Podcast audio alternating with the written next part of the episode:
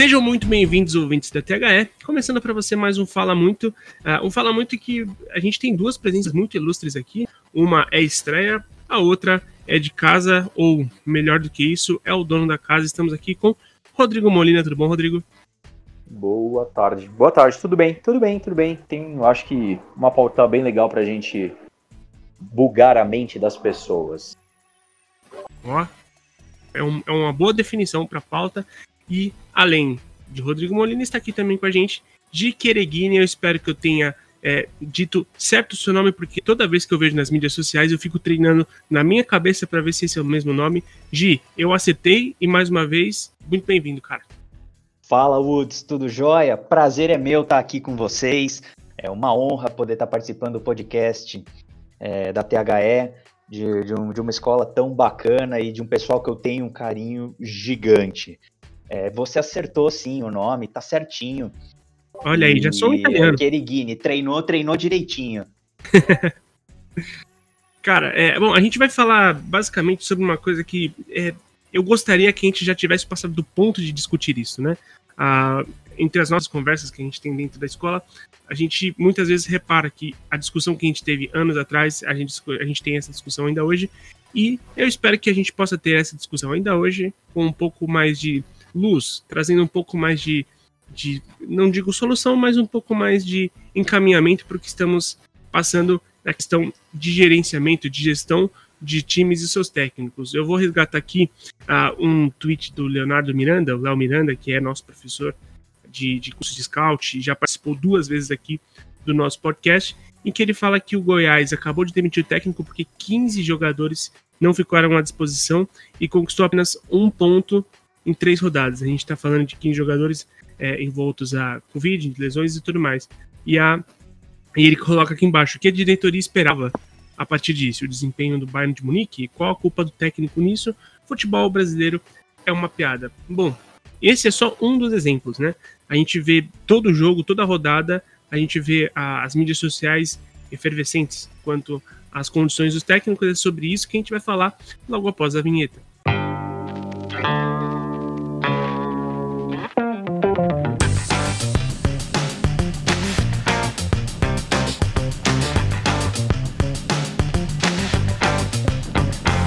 Você está ouvindo o THE Cast. Bom, ouvinte, vamos lá. É, eu queria começar aqui com dois aqui que estão na mesa que é, tenho certeza que são das pessoas que mais trazem lucidez nas mídias, porque eu também comento, eu também vejo, a gente já, já participou diversas, diversas vezes dessas conversas em mídias sociais falando sobre é, como esse, esse resultadismo que é batido de falar, quanto ele atrapalha o trabalho não só do Goiás, que a gente citou na abertura, mas trabalho de vários outros e vários outros. A mídia aqui também participa pedindo cabeça de técnico o tempo todo.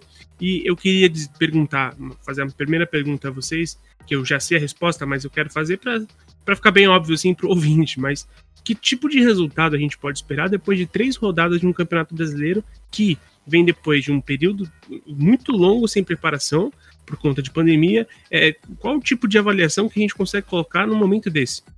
Vamos lá. É, Antes de mais nada, eu queria fazer a primeira reflexão. Ontem estava conversando com amigos são paulinos, né? É, que estavam extremamente quentes, né? Uh, acalorados quanto a, ao jogo do São Paulo ou aos últimos resultados do São Paulo.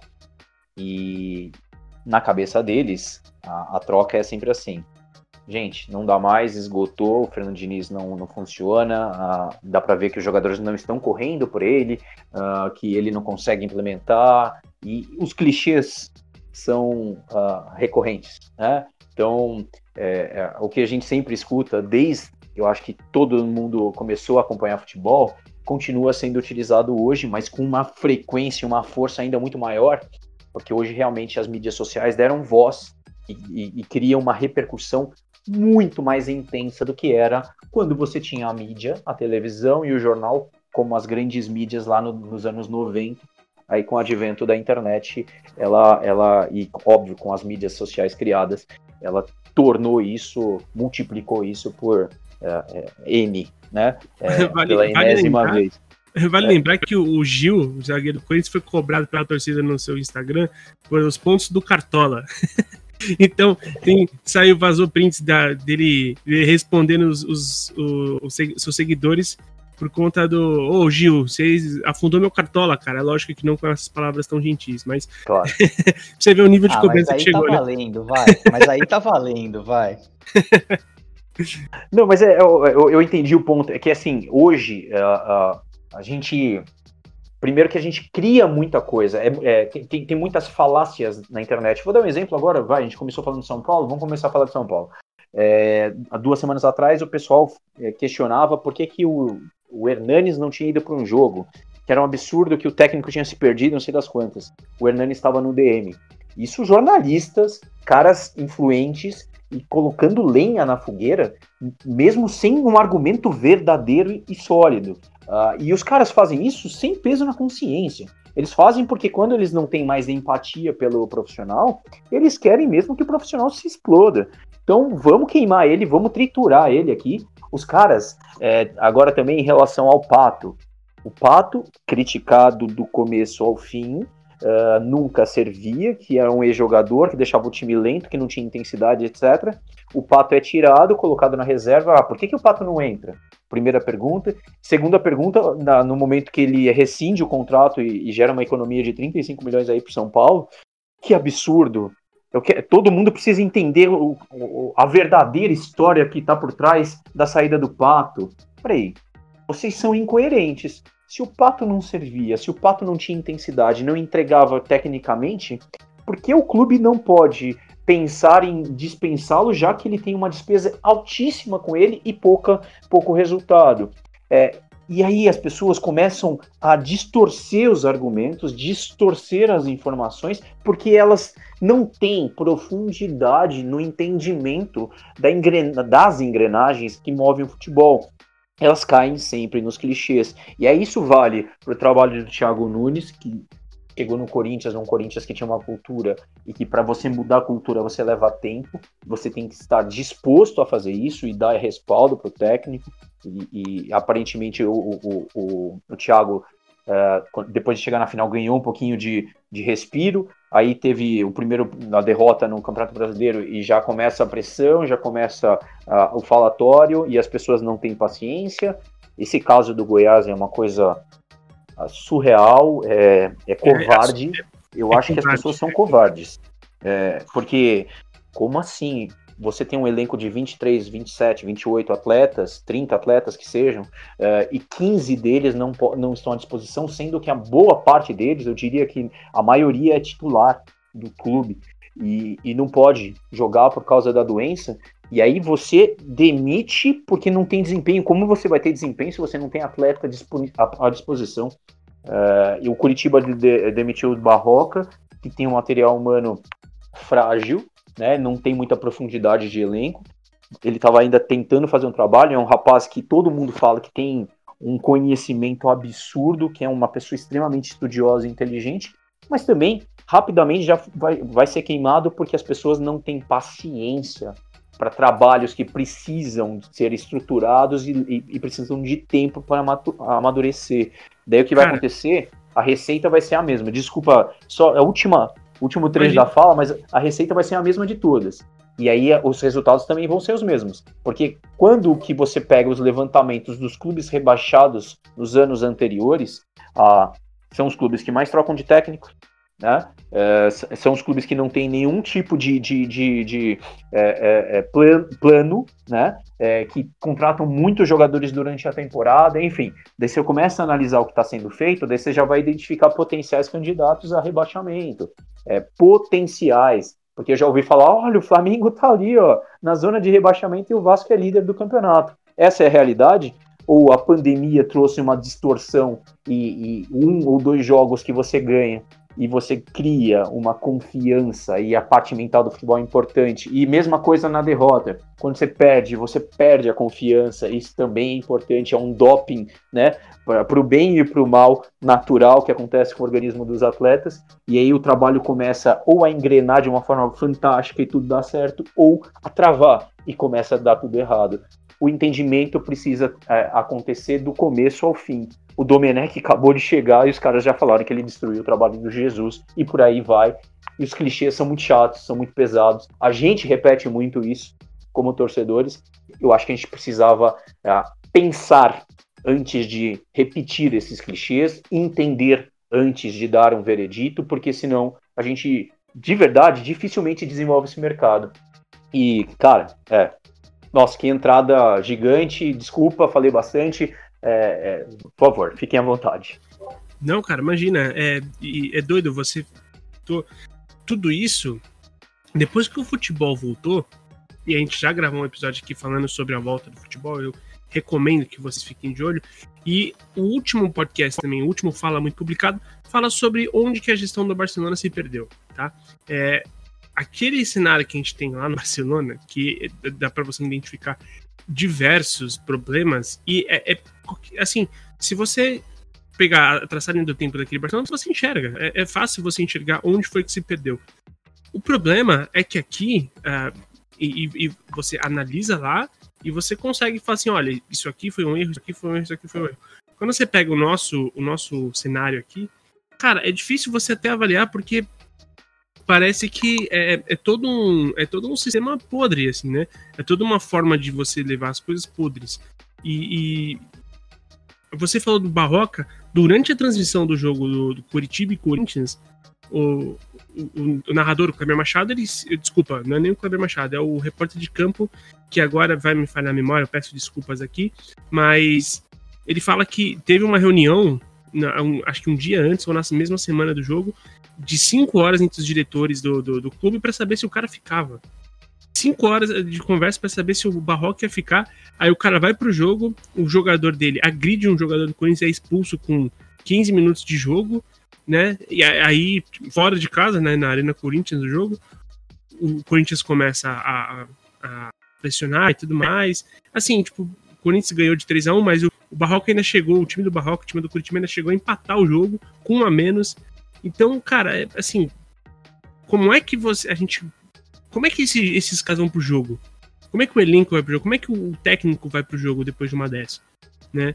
É, eu acho que muito além da forma de gestão de decisões, a gente tem que também começar a pensar como que deve ser o ambiente desses times. Como é que deve ser você tá sempre no meio desse furacão? O que, que você pensa sobre isso, Gi?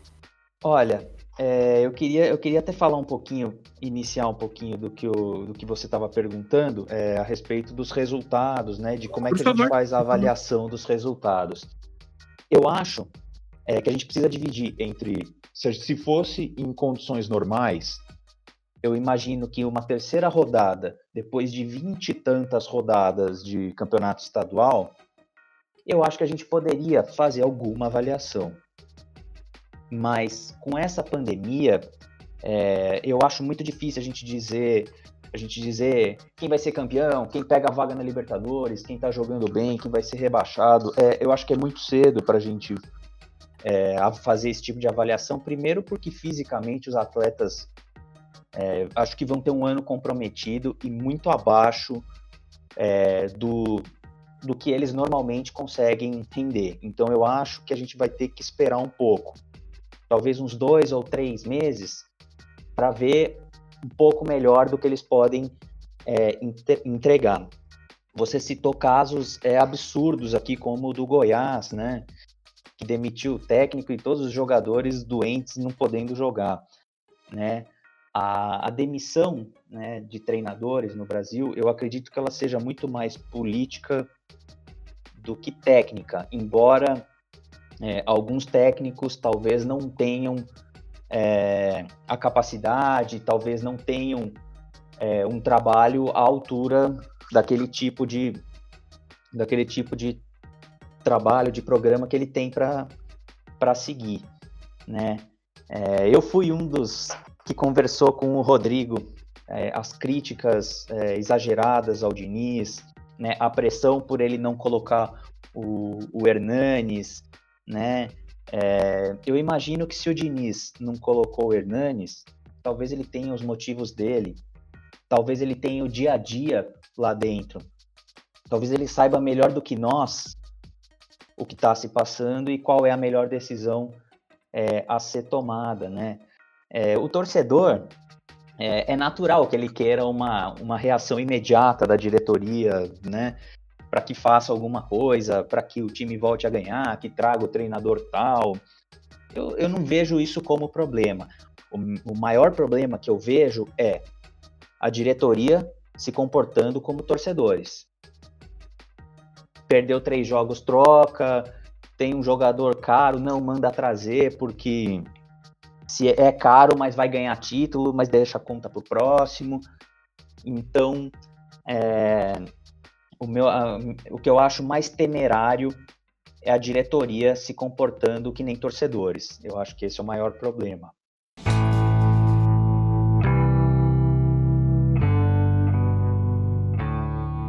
É, é louco, né? Porque a gente tem todo um fator político dentro do, do, do nosso futebol que reflete isso, cara, porque no final das contas é, é, tem muito a ver também com eleições, como a sua torcida vai enxergar a, a sua gestão, como a torcida vai enxergar as suas tomadas de decisão, é quando você usa de, de símbolos do escudo do, do, do, passado do time, quando você usa, enfim, de, de todo toda uma trajetória que a gente está cansado de ver nas política né, nacional, por assim dizer, assim como no futebol.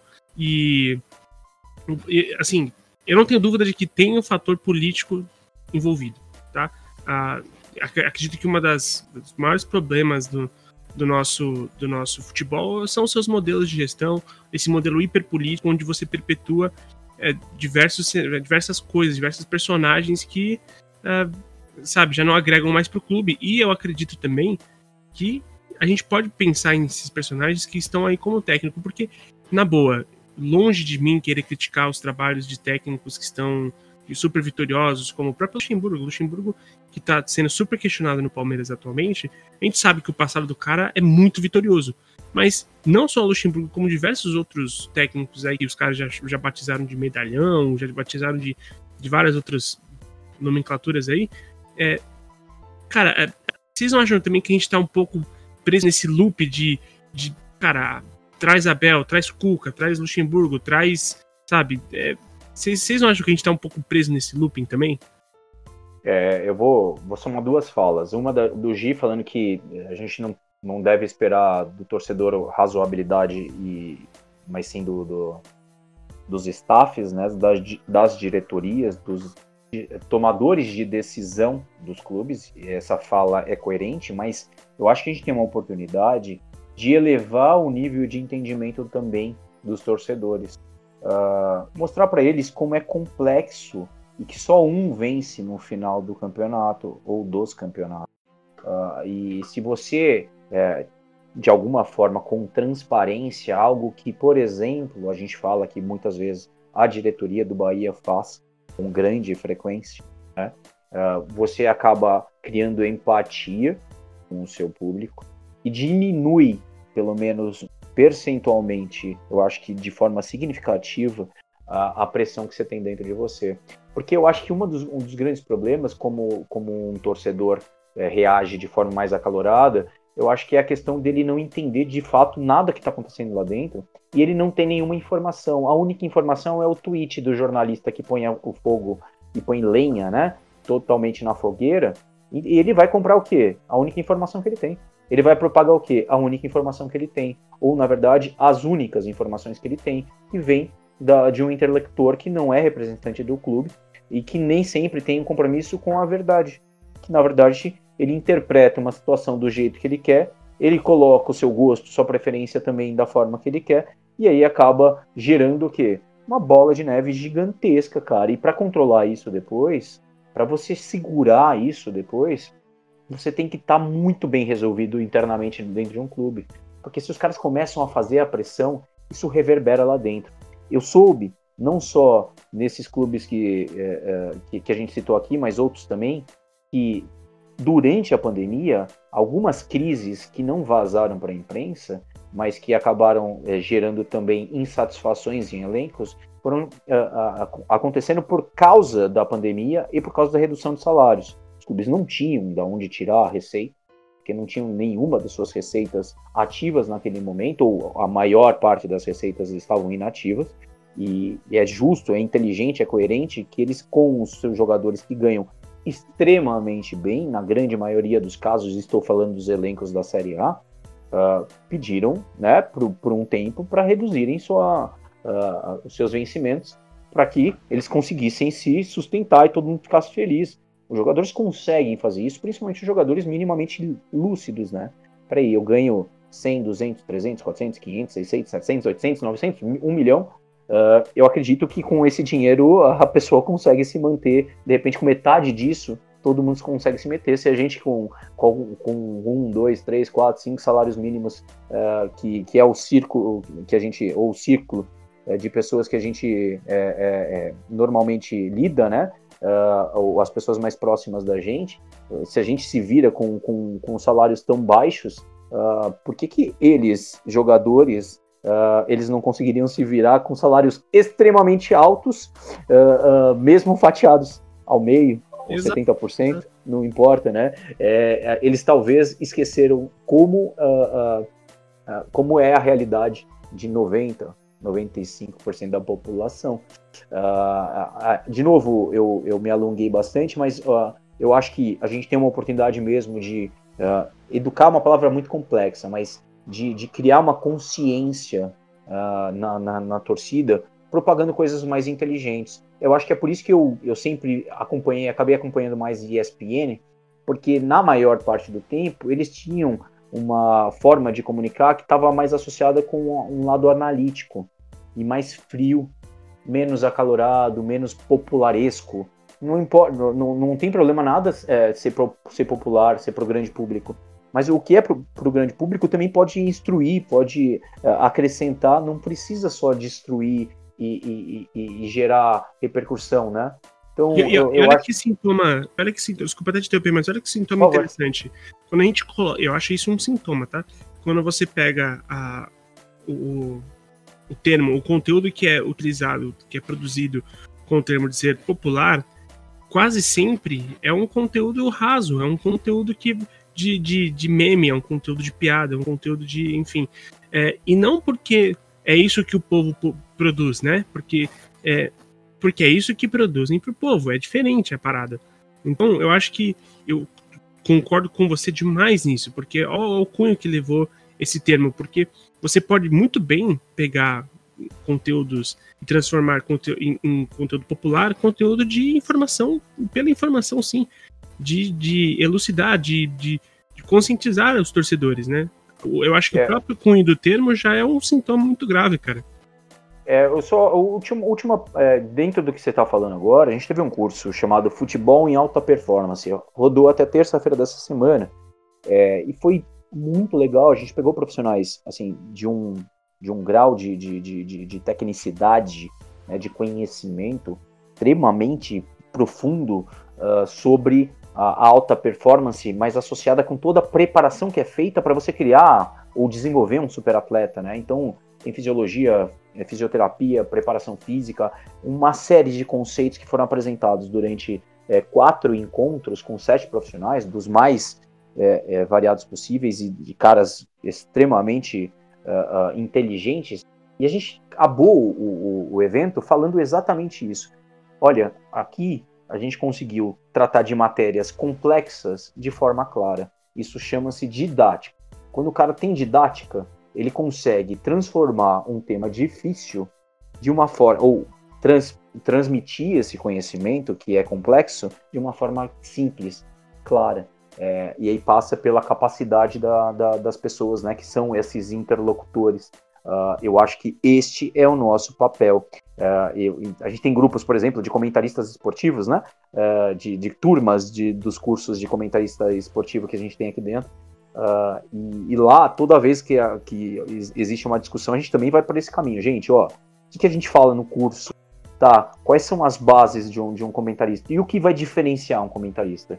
Você pode ir na linha do, do, do Avalone Chico Lang da, do Mesa Redonda Futebol Debate, que sempre foi uma linha popularesca.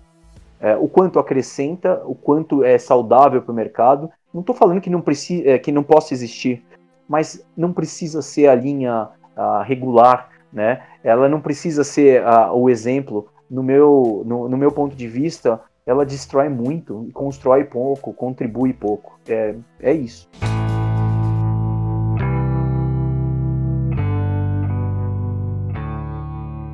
Eu acho, inclusive, eu acho bacana isso que o Rodrigo está trazendo da mídia como papel de construir, é, de construir informação, de construir um debate mais, é, um pouco mais rico.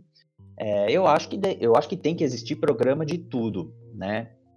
E eu acho muito bacana esse trabalho que vocês fazem, inclusive, de fazer um podcast, de levar é, aquilo que está dentro dos clubes e que muitas vezes os próprios clubes não mostram para sua torcida, é, para tentar trazer um pouco dessa realidade, né? Que é, é, que até é normal, é que nós que trabalhamos com isso, a gente está em contato o tempo todo. O torcedor talvez seja aquele cara que assiste um jogo na quarta ou no domingo talvez ele não tenha esse contato intenso que a gente tem.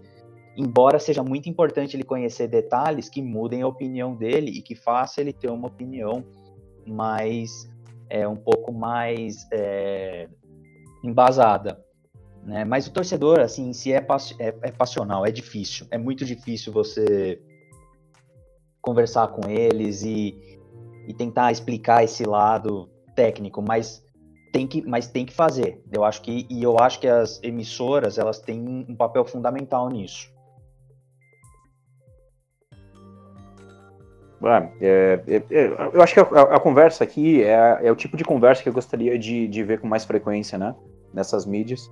Ah, é muito. É, eu acho que tem, tem, tem, um ponto que é, é o último que eu vou falar, mas é, é muito mais fácil destruir do que construir, né?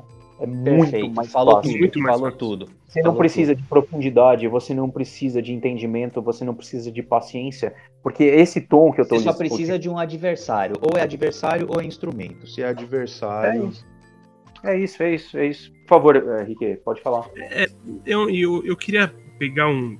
juntar algumas coisas que a gente falou e dar um exemplo para quem tá é, ouvindo a gente, que é o seguinte: a gente falou sobre a relação do clube com o torcedor, que o, a diretoria não pode é, agir como torcedor. E tudo bem, o torcedor é passional e tudo mais, mas eu concordo muito com o Rodrigo quando ele fala que a, a, a diretoria pode trazer o torcedor para o entendimento de como as coisas funcionam, entendeu? Por que, que você tomou aquela decisão?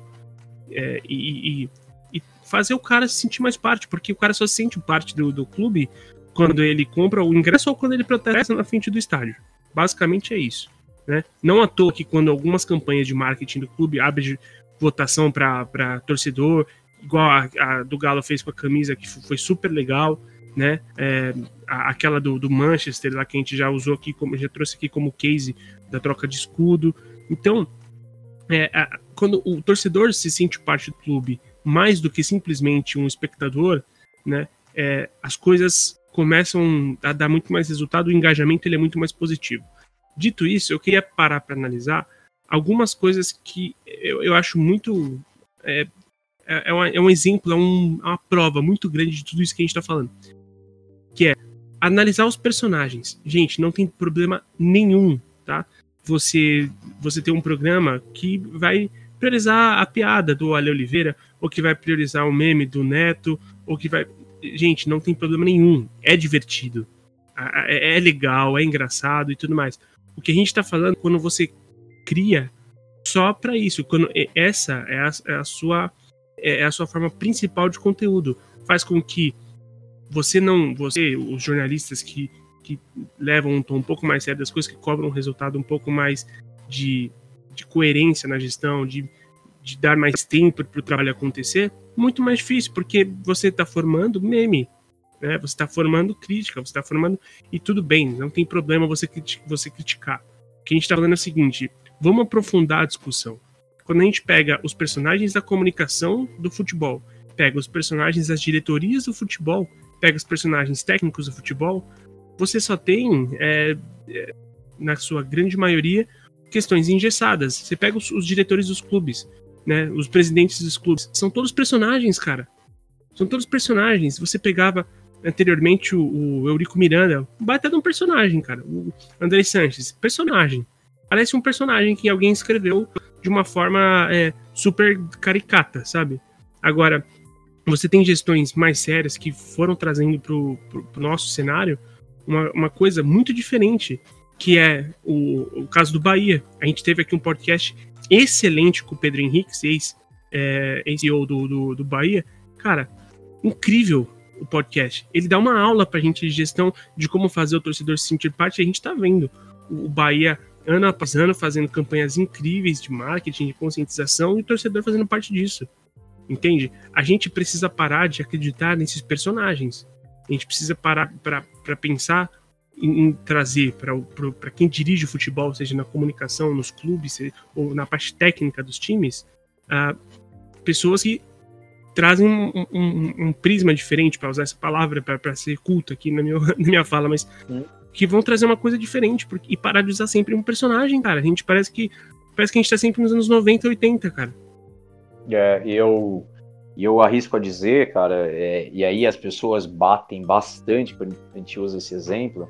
É, o que, aconteceu com o Liverpool no primeiro ano com o Klopp?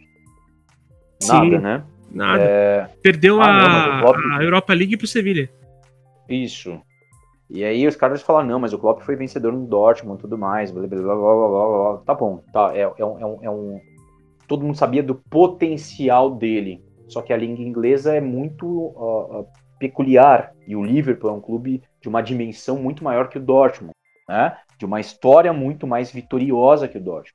Uh, quando ele chega lá, as pessoas que uh, criaram essa estrutura de trabalho no Liverpool, e a gente pode falar bastante disso, que nós estivemos lá e, e, e conversamos com diversos profissionais diferentes, eles falaram o seguinte: o Klopp é o meu profissional aconteça o que acontecer, ele é o cara que vai gerir esse processo de reconstrução do, do Liverpool. Uh, e o que isso quer dizer? Quer dizer que eles sabiam o perfil do profissional que seria o comandante da, do desenvolvimento do trabalho. Legal. O que, que vem junto com ele? Um staff. Staff tem caras da parte física, tem caras da parte é, de análise de, de, de, desempenho, tem caras da, da parte de gestão. E depois a gente pode até fazer um exercício e elencar os nomes uh, num texto uh, na, na, nos nossos blogs, enfim, porque uh, o trabalho foi pensado e foi estruturado para que ele tivesse uma, um amadurecimento gradual, mas que ele fosse sólido. O que a gente quer aqui é que aconteça sempre igual ao Flamengo. O Flamengo, antes do Jorge Jesus, ele passou cinco anos desenvolvendo processos administrativos e financeiros para que trouxesse equilíbrio, solidez uh, uh, para o Flamengo ser competitivo. Maravilhoso o trabalho feito. Muito corajoso também, porque a maior torcida do Brasil não é fácil a pressão. Ali foi feito e foi falado. E eu acho que isso é muito saudável. Por mais que tivesse crises, brigas, etc, etc. Muitos técnicos passaram nesse período e poucos deram certo um carioca aqui, outro carioca ali, é uma Copa do Brasil no meio desse, uh, de, de, de, desse, desse período. Aí uh, chega Jorge Jesus, logo depois do Abel Braga, e ele consegue. Primeiro teve um pouco de sorte ali contra o Emelec, porque ali não era trabalho, ele tinha acabado de chegar, teve, ele, ele arrumou do jeito que ele conseguiu, perdeu o primeiro jogo, ele correu um risco e ganhou nos pênaltis a classificação para o Emelec, e a partir dali a coisa decolou. Uh, e decolou porque ele teve uh, sensibilidade e tudo casou de forma favorável para o trabalho dar certo. Uh, mas isso é exceção, não pode ser chamado de regra. A gente não pode querer que um cara sente a bunda na cadeira de um clube e faça milagre, porque a gente tem muito efeito placebo aqui, né? É, os dopings que a gente faz, fala de dopings naturais. Chegou um técnico ah, os caras se motivam. O cara não tá jogando, o cara não gostava do outro técnico. Então ele vai dar uma corrida. Independentemente se a parte tática, técnica, o, o, o cara vai arrumar isso. Não. Mas o jogador vai dar uma corrida a mais. O que, que vai acontecer? Talvez ganhe um, ganhe dois. No terceiro, no quarto jogo, a coisa já começa a se estabilizar. E o trabalho, o início de trabalho, começa a, a de alguma forma tímida a ser construído. Mas começa a perder, começa a ser. Os jogadores começam a entrar num, num círculo vicioso novamente de é, criar é, inimizades, uh, uh, de gerar um ambiente ruim, de não acreditar no técnico, daí o técnico é demitido. Se um fulano de tal chegasse numa instituição gigante, fizesse o trabalho que o Flamengo fez de estruturação, que o Grêmio faz há muito tempo, que é um trabalho muito, mas muito corajoso e muito uh, inteligente, consciente, porque eles estão, não sei se quatro ou cinco anos, brigando sempre pelo topo da tabela, né, sempre nas partes de cima dos campeonatos principais do nosso Brasil, uh, e não é à toa. Lá existe um, uma estrutura de trabalho definida. O Renato faz parte dessa estrutura. Não sei se o Renato, em outra estrutura, teria os resultados que ele tem no Grêmio. Né? É, então, o Flamengo, o Grêmio e o Bahia, dentro do recorte do Bahia, né, que, é, que, é, que é um mercado menor, mas o Bahia ainda assim tem ambição de, de performar mais e, e brigar por uh, campeonatos mais uh, uh, importantes nacionalmente falando. eu acho que eles são exemplos, mas vamos falar de um clube Y que não existe, tá? Então, um clube Y que está brigando todo ano para não ser rebaixado no Brasileirão, ele vai aqui com o seu novo gerente, seu novo diretor e com seu novo presidente falar o seguinte: torcida, nós temos limitações financeiras, nós temos uh, uma crise institucional de mais de 10 anos, ou de 20 anos, seja o que for, uh, mas o que, que a gente vai fazer? A gente está trazendo profissionais qualificados que vão montar um trabalho que a médio e longo prazo vai surtir efeito. Isso quer dizer o quê? Que a gente vai precisar de vocês mais do que nunca agora. Que vocês nos incentivem, comprem a gente de, de todas as formas possíveis, porque a gente vai passar por um período difícil para que a gente volte a ficar forte e seja sustentável e aí sim brigue constantemente por uh, uh, conquistas, né? É, e por resultados satisfatórios. Então, é, isso que eu estou falando é, é, pode ser utópico, mas não deveria ser utópico. A gente de, deveria ter sempre a transparência na hora de comunicar, porque a transparência gera empatia, cara. É, por mais que muitos torcedores que são mais uh, bravos, mais quentes, mais, enfim, uh, uh, efusivos na hora de, de, de, de, de falar do clube, de perceber o clube, a grande maioria, pô, peraí, olha o que eles estão falando. Eles querem tornar o clube Y forte. Eles querem tornar o clube Y sustentável e querem fazer que o clube Y constantemente esteja brigando por coisas legais, por campeonatos, por títulos. Pô, eu, eu quero eu quero isso pro meu clube porque eu não quero ganhar a qualquer preço, e aí eu posso dar o exemplo, e, e eu tenho amigos dentro do Cruzeiro, mas a, a, a, o Cruzeiro cumpriu uma cartilha que é uma cartilha de, de, de, de, dar errado. Eu vou gastar todo o dinheiro possível de forma desordenada, uh, profissionais que não têm né, necessariamente a, a, a competência para estar nos cargos mais importantes de gestão, e, meu, vamos ganhar duas Copas do Brasil e depois, ah, conta, deixa pra lá. Quando acabar essa gestão, o próximo pega e problema dele. Mas antes de acabar a gestão, já deu o problema. O Cruzeiro foi rebaixado e, e agora vai ter que, né, é, respirar novos ares. E já fez isso, já contratou caras interessantes, está colocando gente nova na gestão e talvez uh, rapidamente já volte ao cenário nacional, mas vai ter dificuldade para uh, uh, lidar com a sua crise financeira porque o buraco foi bem embaixo. Né? Então, desculpe novamente minha fala super longa, mas o ponto é: o que, que você quer para o seu clube? quer que brigue de qualquer jeito? Ah, não faz mal, ganhe roubado de 1 a 0 com gol de mão, para você estar tá satisfeito? Uh, tá, é, esse ano a gente investe todo o dinheiro possível, mesmo que a gente não tenha, ganha o campeonato e no ano seguinte a gente vai lidar com uma crise financeira, não vai conseguir ganhar o campeonato, pode, corre o risco de ser rebaixado, e, e aí, putz, o que, que eu quero? Como que eu vou lidar com isso? É, o que, que é melhor para mim? Ter o meu clube hoje num, num meio da tabela, mas que no próximo ano vai significar que ele vai poder fazer um pouquinho mais e daqui a pouco ele vai ser tão sólido que, que vai brigar sempre? Ou foda-se, tudo agora, porque a gente não sabe se vai estar vivo amanhã, e tá bom, ganha, é, e depois a gente vê. Sempre foi esse, essa segunda fórmula né, que a gente viu no nosso, no nosso mercado. Eu, de verdade, tô, tô cansado, não, não tenho nenhum tipo de, de sinergia com isso, com essa proposta, não tenho mais empatia é, por esse tipo de processos e, e procedimentos, e gostaria de verdade, como a gente vende aqui dentro na escola, como a gente propaga isso aqui dentro, que a gente pensasse, refletisse a, a, as ações uh, do mercado e dos clubes de uma forma diferente. Bom, eu acho. É, eu tenho só uma emendar desse, toda a sua fala, emendar uma pergunta pro Gi, já encaminhando para o finalzinho aqui do nosso podcast. Gi, você acha que o nosso torcedor tá pronto para entender esse processo, cara? Você acha que o, a gente tá pronto para virar essa chave?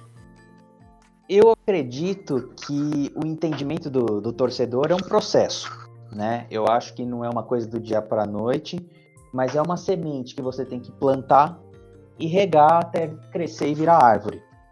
Se continuar é, deixando de, de explicar para o torcedor, deixar de transparência, de fazer ele se sentir parte do processo, é, é muito difícil você explicar para um torcedor hoje que ele não é ele não é ele é sócio torcedor ele paga uma mensalidade mas quando ele mas quando ele tem a oportunidade de votar no, no, no, no dirigente, no, no, presidente que ele julga é, procedente para comandar a instituição que ele aporta dinheiro mensalmente, ele não pode.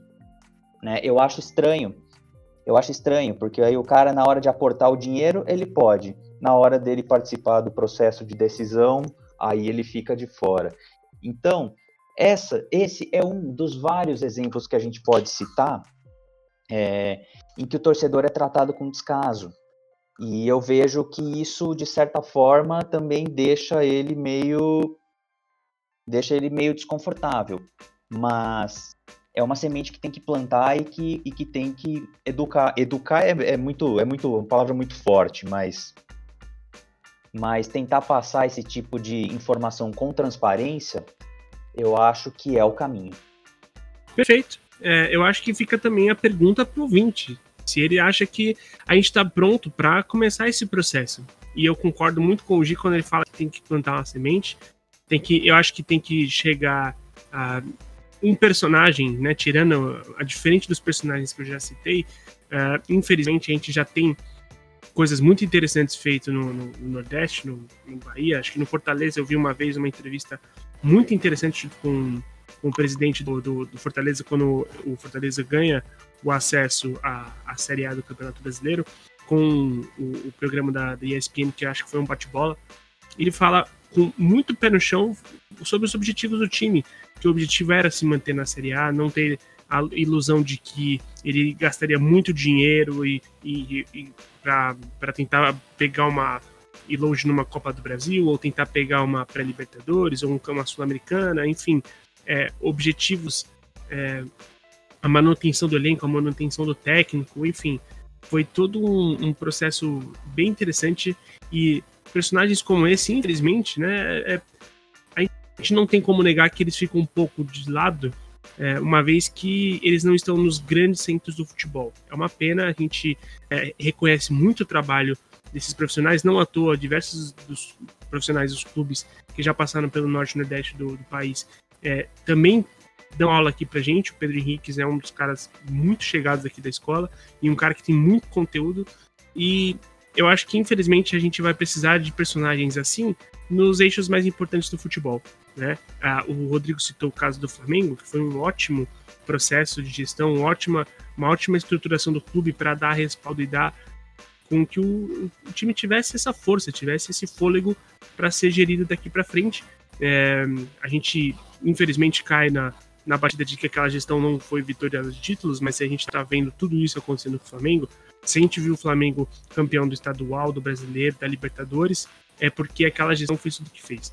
Então, é, a gente precisa enxergar esses personagens, a gente precisa dar espaço para esses personagens.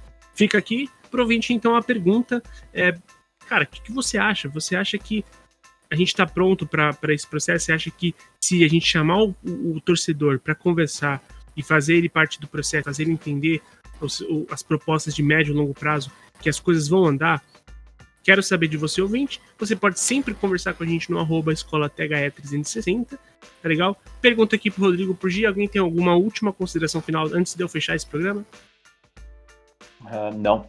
Uh, a gente já falou, né, de tudo. Eu acho que legal o espaço, legal a gente falar. Eu, eu, eu acho que é, a gente precisa ser coerente, né? Uh, a gente briga tanto aqui uh, pelas, questões de novos processos de gestão, de uma, novo, uma nova forma de lidar com o mercado, tornar o mercado profissional. Isso eu falo como escola, né? A TH 360 constantemente faz isso e promove isso nos seus cursos e eventos. Seria incoerente da nossa parte é, é ser conivente com, com o modus operandi que está uh, arraizado no, no nosso mercado e que, como o exemplo do Goiás, que para mim é um extremo, né? É, é, constantemente não nos surpreende mais, porque é, a gente já está meio que acostumado com isso. E quando o Gi falou de educar o torcedor, que era muito forte, talvez a palavra educar, mas a gente teria que mudar uma cultura, né? Mudar a cultura é um processo e esse processo Perfeito. leva é, tempo, né? Foi nesse sentido mesmo que eu falei, Rodrigo, né? de, de mudar uma cultura. Não, é, é isso.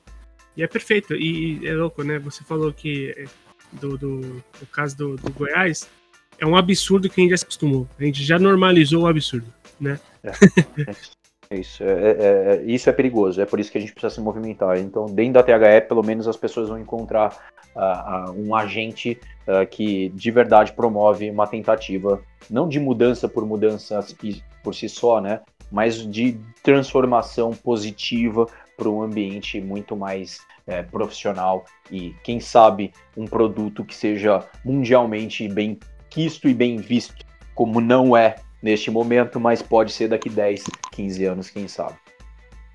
Perfeito. Bom, a gente convida você a todo esse esse, essa filosofia que o Rodrigo colocou aqui na mesa, a gente convida você a conhecer lá no nosso site do th360.com.br. Lá você vai encontrar o blog, o nosso nossa série de podcasts também, Uh, você vai achar a nossa aba de cursos e você também pode conferir o Conafut, que aconteceu o Conafut Live esse ano. A gente infelizmente não pôde, a gente não pôde estar todos juntos para poder ter networking, para poder trocar ideia, para poder bater uma foto, para poder tomar um café e conversar sobre futebol, mas você pode conferir no conafut.com.br/live, certo? Então fica aqui todos os links na descrição desse podcast, na descrição dessa publicação, Assim como algumas das coisas que a gente falou aqui dentro do podcast, você pode conferir lá. Obrigado, Gi. Obrigado, Rodrigo. E a você, ouvinte. Até mais ouvir.